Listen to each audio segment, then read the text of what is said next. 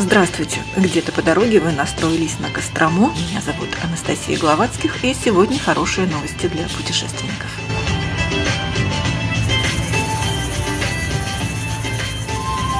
Музей театрального костюма в Костроме – гостеприимнейшее место на Земле, как минимум на Золотом кольце.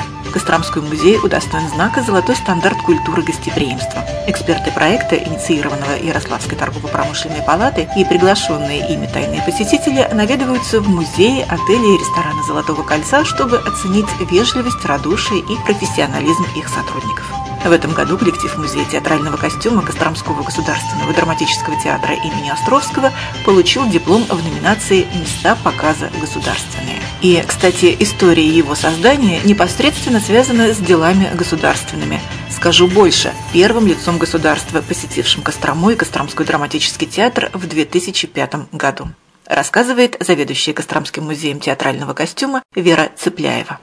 2005 год. Кострома ожидала приезда президента Владимира Владимировича Путина. И по протоколу его маршрут проходил через драматический театр имени Островского, потому что это очередной год победы над Германией, и мы ставили спектакль «Вечно живые». Президент Путин должен был приехать в театр, посмотреть репетицию, ну и значит, встреча с руководящим составом, с актерами и с режиссурой. В том числе, почему я попала, потому что я предложила выставить 8 первых восстановленных костюмов. Их не было. В театре, в фойе ничего не было. Ни фотографий, ни костюмов, ни демонстрационных витрин, ничего не было. И мы в нижнем фойе, в центральном, выставили эти 8 костюмов. Их показывала директор театра Ирина Геннадьевна Третьякова. Я не знаю, сам Путин увидел их, не увидел, но, очевидно, он благосклонно, он же человек очень очень тактичный. Он ходил, улыбался, смотрел. Наша администрация области, сразу же за это зацепившись, что это как бы очень интересно, приняла решение выделить небольшую часть денег, по-моему, 400 тысяч, на приобретение демонстрационных витрин с тем, чтобы мы реорганизовали наш притеатральный музей в музей театрального костюма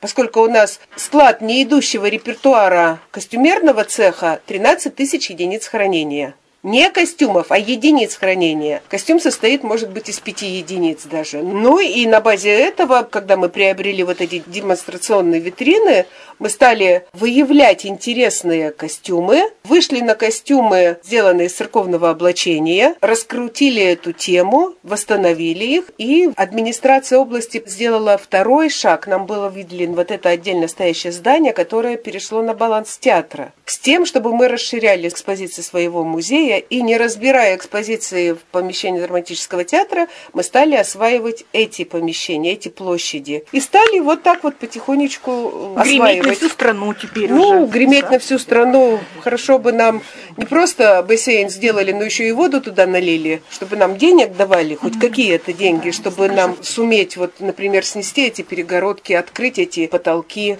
Подвалы. Подвалы – это вообще мечта. Волковские подвалы с тем, чтобы сделать цитату второго здания театра, о котором писал Писемский, что театр наш располагается не как все театры над землей, а под землей. Мы бы могли сделать какую-то экспозицию очень интересную. Итак, сегодня музей располагает собственным зданием в историческом центре Костромы в самом начале улицы Симоновского и предлагает посмотреть несколько постоянных и временных экспозиций, состоящих из сценических костюмов разных эпох, театрального реквизита, уникальных фотографий и документов. И если такие названия экспозиций, как «Театр о театре», «Старая добрая сказка», «Снегурочка на Костромской сцене», «Наш Гамлет» и даже «Вся королевская рать» действительно слышатся по-театральному и видятся, поверьте, тоже, то выставка, посвященная победе в Великой Отечественной войне, оказалась не только фактурной, но и глубоко исторической. Ей предшествовала большая работа в архивах Москвы, Ярославля, Костромы, ряде частных архивов. Так здесь оказались редкие документы из истории театра, костюм костюмы участников фронтовой бригады, работавшей на Калининском фронте, и свидетельство того, как костромичи отстояли любимых актеров в годы военного лихолетия. Ведь, как и многие театры в то время, Костромскую сцену тоже хотели закрыть. Военное время, 41 год, содержание театров сложно, э, все нужно было направить да, на перестройку нашей промышленности, на военные рельсы и так далее. Закрывались театры. Но театр в Костроме на то время драматический, это единственный театр. Закрылась в свое время опера, балет, закрылась музыкальная драма, закрылся тюз, все закрывалось, кроме э, драмы. И костромичи, во-первых, актеры сказали, мы не покинем свой театр и не возьмем вот эти выходные билеты, и мы никуда не уедем. А зрители Кострома сказала, мы вас поддержим. И актеры не получали жалования. Костромичи помогали им продуктами. Они их, попросту говоря, содержали. Да? Ярославль узнает, что Кострома не подчинилась приказу. Это военное время, это вообще очень сложный вопрос был и очень опасный. Они рисковали, все рисковали. И актеры, и город рисковал. И сюда была направлена большая комиссия из Ярославля. В течение трех дней они увидели, что зрители, костромичи заполняют театр от портера до галерки. И они показали спектакли по Симонову «Русский вопрос», а Симонов был лауреатом Сталинской премии, и спектакль Островского взяли.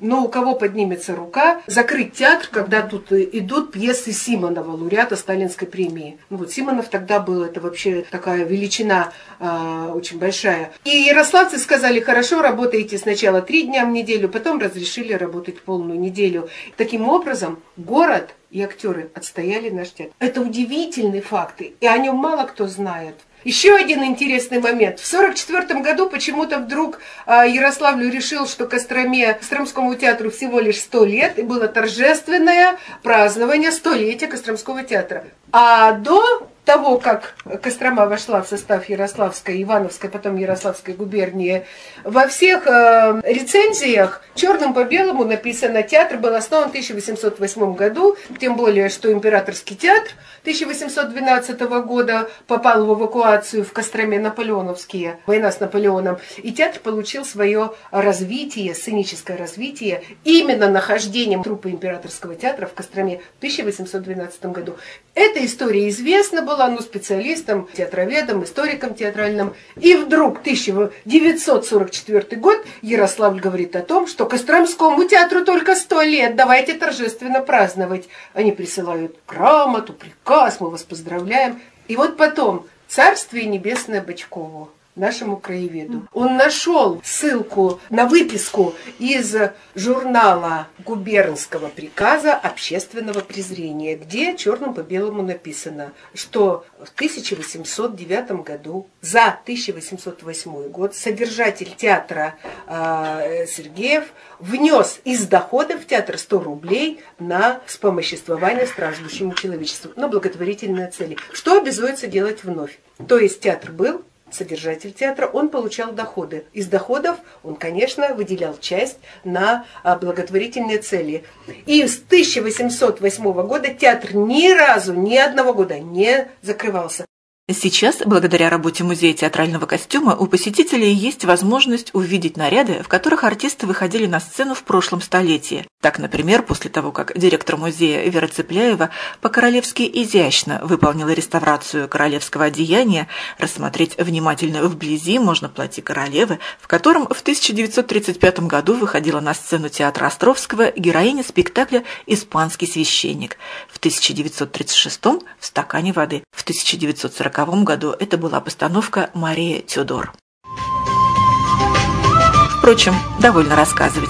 Приходите, приезжайте, удивляйтесь и впечатляйтесь сами в Музей театрального костюма в Костроме. Он расположен по адресу улица Симоновского, дом 10. А я с вами прощаюсь. До новых встреч где-то по дороге.